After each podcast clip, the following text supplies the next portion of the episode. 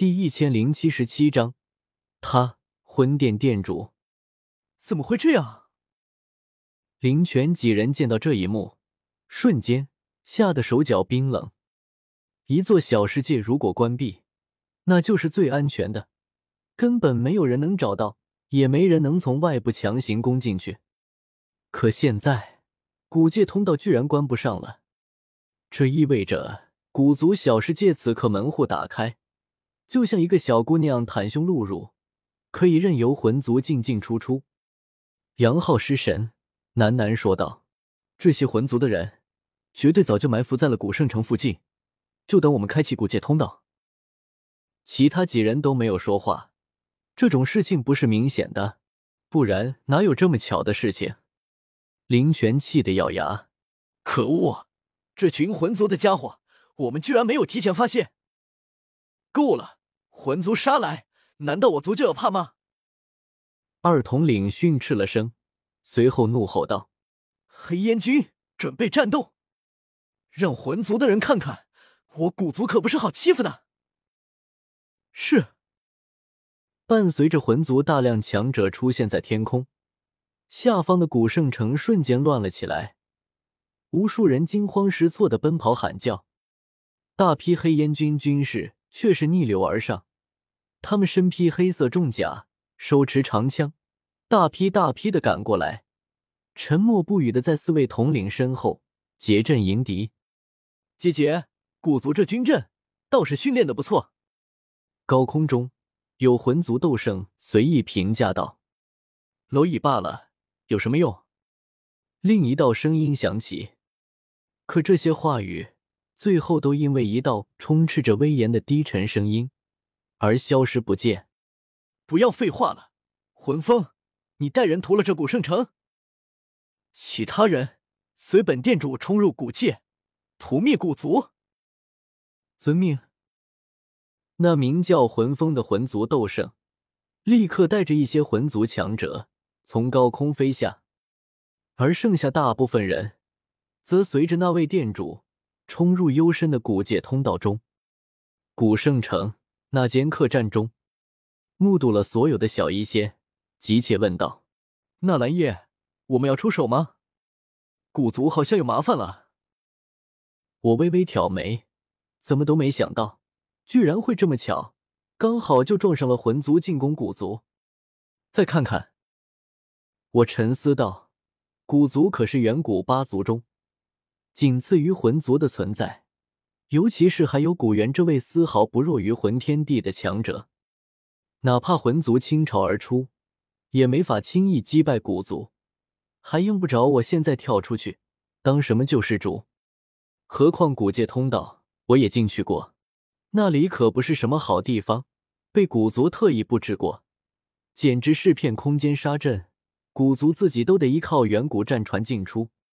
呼呼呼！果然。一群魂族强者冲入古界通道后，迅速就有大量的空间乱潮卷来。实力稍弱些的魂族之人立刻就受了伤。更麻烦的是，被这些空间乱潮一冲，魂族的队伍立刻七零八乱，被扭曲的空间强行分割开来。哼，雕虫小技！店主冷笑一声：“诸位长老，一同出手。”破了这空间大阵，这地方斗宗来说是个大麻烦，可是却难不倒斗圣。更何况这次魂族足足来了七八个斗圣。随着店主一声引领，七八位魂族斗圣同时出手，一道道恐怖的斗技向四面八方镇压而去。这片空间都被他们打成了虚无。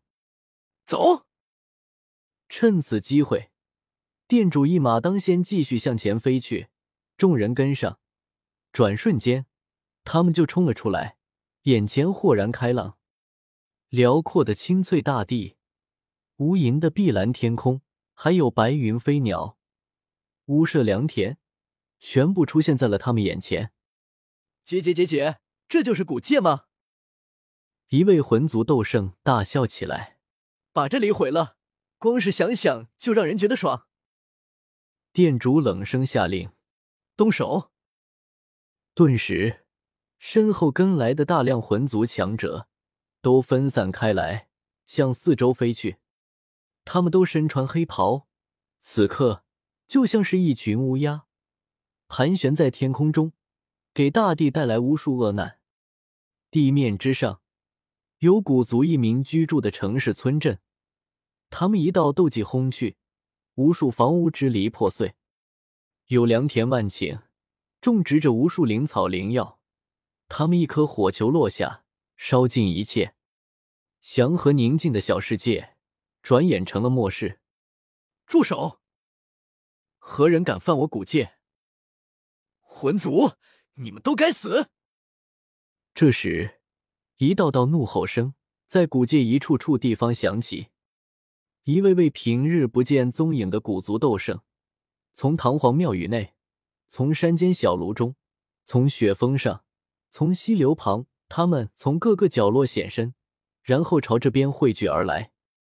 一道道流光从天空划过，一位古族斗圣率先赶到，他怒吼一声。